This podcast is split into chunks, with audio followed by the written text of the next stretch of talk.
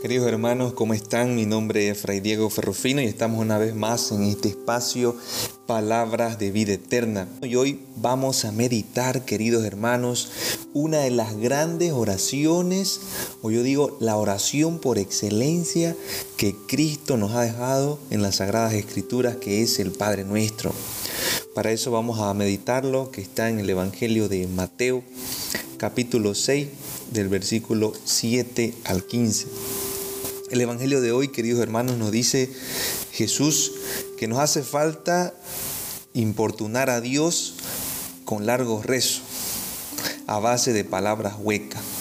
Es decir, queridos hermanos, muchas veces este, le cargamos de oración o de palabra o de contenido verbal a la oración y vemos que esto no es lo correcto como hacen los paganos, dice, con sus ídolos, ¿no?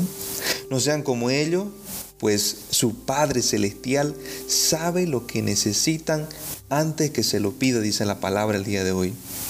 A continuación, vamos a ver que Él nos propone el gran modelo de oración, que es el Padre Nuestro, con sus siete peticiones, querido hermano, y es que si usted comienza a investigar la estructura del Padre Nuestro tiene siete peticiones eh, y lo vamos a ver en este Evangelio de Mateo que estamos meditando. Las tres primeras peticiones se refieren directamente a Dios, a quien comenzamos por llamar Padre Nuestro. Santificado sea tu nombre. Es decir, queridos hermanos, reconocemos al Señor como nuestro Padre a totalidad. De ahí vamos a decir, venga tu reino. Y es ahí, queridos hermanos, donde también nosotros comenzamos a reconocer que queremos que Dios sea el que reine y gobierne nuestra vida. Y de ahí hágase tu voluntad en la tierra como en el cielo. No solo que gobierne, sino que se haga su voluntad en todo lo que hagamos.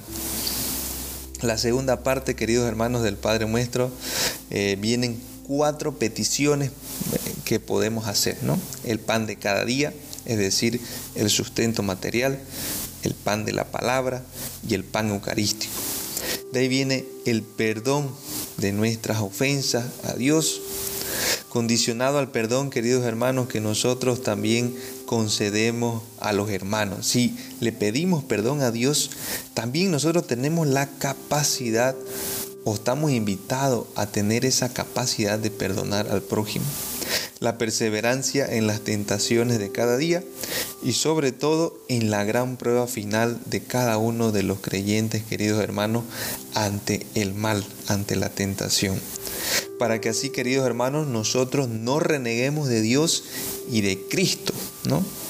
Y finalmente va a terminar este Padre nuestro con, con la líbranos de todo mal, para poder servir a Dios y al prójimo fielmente cada uno de nosotros todos los días de nuestra vida. la conclusión del texto evangélico de hoy, queridos hermanos, vuelve sobre la última petición eh, del perdón, para insistir en la reconciliación fraterna, porque Dios nos perdona gratuitamente, queridos hermanos, y personalmente. Podemos y debemos imitar esa generosidad divina perdonando al hermano que nos ha ofendido. Con el perdón sucede igual que con el amor, queridos hermanos. Así como hemos de amar a los demás, con el amor con que Dios Padre nos ama en Cristo, así también estamos invitados a perdonar con el amor con que Dios nos perdona. Pues Él nos da todo esto con mucha gracia, queridos hermanos, con un regalo especial y su espíritu, el ser y el obrar, el poder y el querer hacer bien. Es decir, querido hermano, así como Él nos los da, nos invita a que nosotros lo practiquemos con el otro. Por otro lado, si queremos buscar la idea vertebral de este Padre Nuestro, es decir, la idea central o, la vértebra que va guiando todo este Padre Nuestro, podemos centrar nuestra atención en tener en cuenta el reino de Dios inaugurado por Jesús. Es la idea esencial de este Padre nuestro. Y es, queridos hermanos, Jesucristo nos invita a vivir el reino de los cielos desde ahora, no cuando partamos a la casa de Dios, es decir, cuando muramos, sino desde ahora cada día de nuestra vida. Para que esto se cumpla, queridos hermanos, el deseo ardiente con que debemos repetir una y otra vez a profundidad, venga a nosotros tu reino. Es decir, que se manifieste plenamente el reino de Dios entre los hombres. Siguen las demás peticiones después, ya que santifiquemos el nombre y la persona de Dios, que cumplamos su voluntad fielmente, que agrademos y compartamos con los demás el pan de cada día, que perdonemos al hermano como Dios nos perdona y que resistamos a la tentación y al mal. No debería, queridos hermanos, caerse nunca de nuestros labios esta oración del Padre nuestro. Sobre todo en los momentos de alegría, en los momentos cuando todo está yendo bien. Cuando vemos que la situación va yendo bien, muchas veces tendemos a buscar a Dios, a buscar lo esencial como si verdaderamente no lo necesitáramos ahí. Y es que hay que reconocer, queridos hermanos, que Dios está en todo momento en nosotros. Y en esos momentos de alegría, yo digo, también hay que darle su espacio al Señor. Vemos que en la liturgia de la iglesia siempre nos presenta este Padre nuestro. En la celebración eucarística está el Padre nuestro. En cada celebración de cualquier sacramento está el Padre nuestro en el rezo del rosario está el Padre nuestro. Es la oración más excelente, queridos hermanos, entonces que podemos imaginar. Al mismo tiempo, es la más fácil y la más sencilla, la más profunda y la más ecuménica, la más viva y la más actual. Como que tiene por autor obviamente al mismo Cristo. Fue la única fórmula, si se puede decir, de oración que Jesús nos enseñó a cabalidad. Pero es mucho más que una fórmula para recitar. Es todo un estilo de vida para los hijos de Dios. Es una invitación a la entrega total a la voluntad del Padre, a fin de que su reinado se manifieste plenamente en nosotros. Entonces vemos, queridos hermanos, el contenido profundo que tiene este Padre nuestro.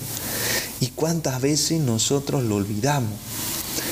Digo así porque lo rezamos y muchas veces lo rezamos tan rápido que ya hasta hemos olvidado qué es lo que estamos diciendo en ese Padre nuestro. Yo le invito, querido hermano, que el día de hoy cuando usted haga su oración, haga este Padre nuestro con calma y verdaderamente pronunciando cada una de estas palabras y dándole el sentido que se merece. Para eso vamos a hacer también un momento de oración, pidiendo al Señor que nos dé esa capacidad y esa sensibilidad ante la oración que Él mismo nos ha dejado.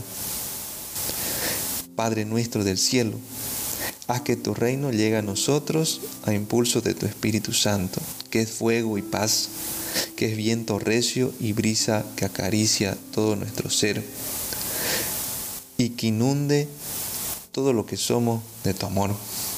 Siguiendo a Jesús que vino a hacer tu voluntad, deseamos ardientemente que tu nombre sea bendecido. Danos el pan de la vida temporal y eterna. De suerte que nuestra espera sea siempre bien cumplida en ti.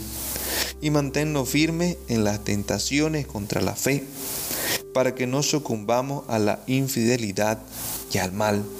Amén. Que el Señor te bendiga, te fortalezca y te guíe siempre. Amén. Nos vemos en la próxima, queridos hermanos.